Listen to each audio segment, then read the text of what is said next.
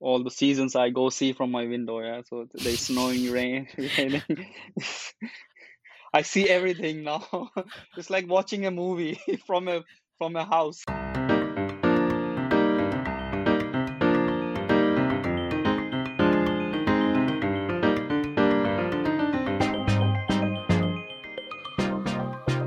欢迎收听《马卡九的干养话题极短篇》。大家好，我是 Peggy。 大家好，我是 Sam。大家好，我是 Meet。Oh, welcome, welcome. Welcome to me to join the short episode again. Wow, welcome. Ba, ba, ba, ba, ba, ba, ba, ba. Thank you, thank you. Okay, what are we going to talk about today? Because we know the pandemic situation in Taiwan just getting a bit worse recently. I think we need to talk about that. Uh, no, actually, because the pandemic, so we stay home a bit more than it used to be, and but it looks like in Europe or in like US, they just uh start opening the, all their restaurant and events, but in Taiwan we just start closing everything. So I think this is quite different for, from the rest Yeah, of the world. I think I can I can share a funny story. So in Europe, uh, I think they had a lot of time to prepare for it last year, and I remember that in in early or late January, everyone knew about the existence of coronavirus. And uh, when I got the job in Netherlands, so I was a bit scared because I didn't even had a mask back then, and I took a flight from Berlin to to Amsterdam full flight, no mask, no one was wearing mask, and, I was, and I felt really danger, I mean, scared at that time. And even when I arrived here, I, I saw no one was wearing mask or being worried about the situation. But the, the company where I work at, they, they were quite aware about this, and they have been preparing since since uh, December end uh, to deal with this problem. So after four days, uh, when I joined the company, it was lockdown and since then i've been working from home. And it's, a really funny weird painful experience to be at home for, for one year even more now actually. Oh, so Sam, do you prepare to stay home for one year if that happens? No, I, I can't. Actually, I can't. I, I still hope I can go outside and look around. Yeah. But I think, Sumi, you mentioned about you when you go to the Netherlands, you just work a few days, then you you start working from home, right? yes So exactly. actually, you do you know your have you really meet your Colleague? your colleague already or not? I don't know. I, I I met few of them when I when I joined uh, in the first few days, but uh, but no, I haven't met all of them in person, just online. And people have the tendency also not to turn on their turn on their camera when we are in the meeting. Yeah. Some are shy, some are making excuse that okay we are having a bad hair day, so we don't want to turn on the camera. So maybe some people you you never see them, just know their voice, right? yeah, exactly. It, it is like that. Maybe the actually. name with the voice.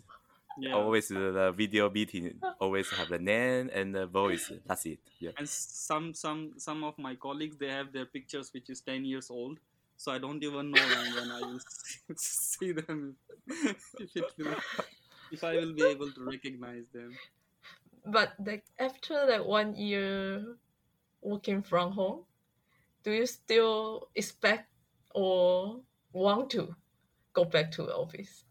yeah there are days when i don't want to see anyone in office actually. But, but then there are some days when i think that because now people have tendency to have too many meetings you know because even to discuss something you should book a meeting with someone. And this is kind of an overkill.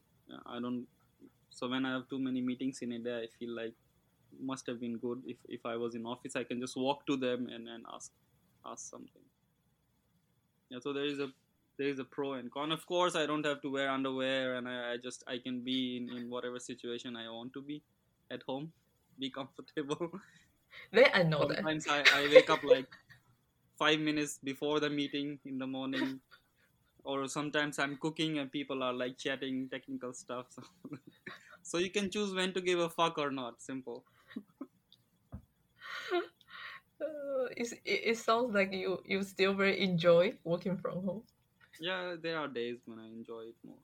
So what I also want to to to say is like I think Taiwan still by far has done a, a very nice job uh, in in handling this uh, situation, and this is what should have every other nation uh, should have uh, how to say replicated the the same system. You know, regarding the quarantine monitoring, and I fail to understand why first world countries like Germany, Netherlands, or France they they were not able to to prepare a system to tackle this issue beforehand.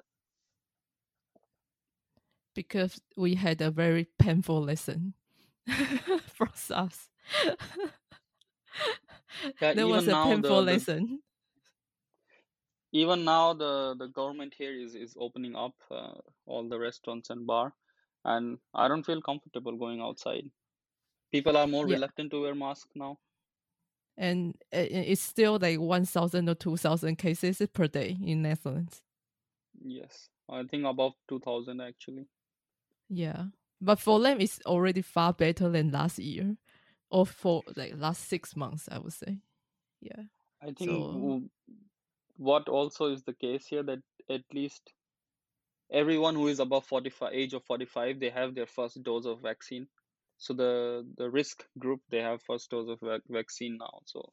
But sam uh, what what kind of strategy would you prefer if there was a lockdown or work from home? Like two days you want to go office or three days four days? What what would you prefer? Mm, ah, he doesn't good want to go office. huh? Because I because my job uh, sometimes I should I could stay at home to contact with my mm, customer. I think it's no problem because I just bring my laptop uh, and then I can do to mm, do the video uh video meeting. It's no problem. Then solve some problem. But sometimes I have to attend office because some case because you know I I'm doing the test dial, so it's mean I have mm, to check the test dial by my hand uh, by by watch. oh I cannot just buy the buy the laptop. So so that's why I have to go to the office to do something, solve some uh, questions. So that's why I say for me I think half half. yeah, but I think that 50% work from home is good enough, I would say. yeah I I am I'm actually in a favor of four days a week uh, work. I don't think so. Five days are necessary to to finish the work. People will be more efficient if it was a four days week uh, work week. Yeah, and three days holiday. I'm actually Yeah. interested in in what kind of strategy is TSMC going to adapt because they rely a lot on on on their employee working uh, from office. Security is a key issue, right? So I'm I'm curious to see what kind of strategy they will come up with because they don't allow people or they don't they don't allow uh, their employees to take laptop home because of the security issues. Yeah, so Ah. this is a huge issue, and I don't know. Would be really interesting to get some news about it. I think you will know if you have some meeting with them from Taiwan. Do you, would you? No, I think me no, but um, I'm not in direct contact with them. Mm-hmm. But people who are directly working with customers from the TSMC side, they will definitely go to office. That's for sure. But like the manufacturing uh, engineer or people who go and really produce the stuff, uh, Yeah, of this has to be handled. Yeah, but I mean, for engineer, do they really have to go to office? Yeah, they don't have to, but the TSMC does not want to get uh, to open any other uh, points where uh, things can go bad, right? If someone Mm. takes a laptop home, someone the laptop can be stolen and then they can be hacked and all these things. And so there's a huge security issue. Mm. Good point. Then that's Mm. the also their lesson, right? Right? To how to handle this. Here, as I told you, right, our company we managed to make more profit working from home for full year. So it is possible to work from home. I think it's And a it's- Yeah. It's just the culture difference. The flexibility of working it has been like in Europe for a very long time. So they kind of can adjust it to fully work from home. Yeah, here they, they were already doing it, so they just have to have to like extend that. All the seasons I go see from my window, yeah. So there's snowing, rain, raining. I see everything now. It's like watching a movie from a from a house. You you sound like you are isolated in somewhere. Yeah. It's like a it's like a prison break episode. but like okay, but do you feel excited if your company say okay you can come back to the office? Yeah, that it's it's more psychological now. So I I think Yeah. honest to be honest, I'm a I'm holding myself a bit back because I don't know. There is a Oh. maybe there is some some kind of anxiety issue like how will I talk to people or how will I mingle out? Oh Yeah, because online there is no short talk, right? Because when you you are when you have a meeting online, you're like, okay, let's get to just the point. business. Yeah. But now that skill, you have to again get it back. Yeah, but I, yeah, I think one of I would say advantage of working from home is like fully working from home. Like you don't need to really have like have that kind of short talk with your colleague or with your boss. You don't need Yeah, to for- force yourself to to do that. For introverts, people who who just want to to live by themselves, it's really a good uh, opportunity, right?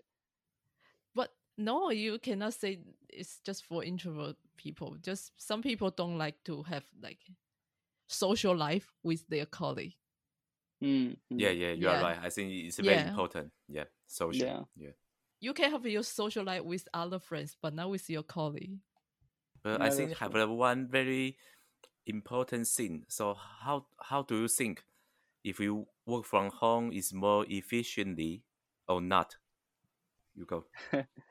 For me, it I've I have always been efficient. I for me, like if I get work, I I really like to do it quickly so that I'm just done with that shit and just can have my coffee or tea, actually. So if yeah, so I like to fuck around uh, more than work around, actually. So how So about you, it's- Peggy? I think yes. I like work from home more than in office. I think it's more efficient for me because I don't need to wake up early and dress up, makeup, do this, do that. I think especially for girls. Yeah. Yeah. It save save a lot of time. Also, you don't have to bother about, oh, what will I wear tomorrow? Do I need to iron it or things like that? yeah. Ah, yes, you are right. then. Yeah. Yeah. About like uh working from home, right? So Yeah. I think it's also a good. I think in the end, I would say it's also a very good lesson for Taiwanese companies to adapt this kind of new format of working and also allow your employee to work from home and more flexible. And I think it, it, it will benefit both sides. Thank you for your listening and see you next time. Bye bye. Thanks, See you next time. Bye. Bye.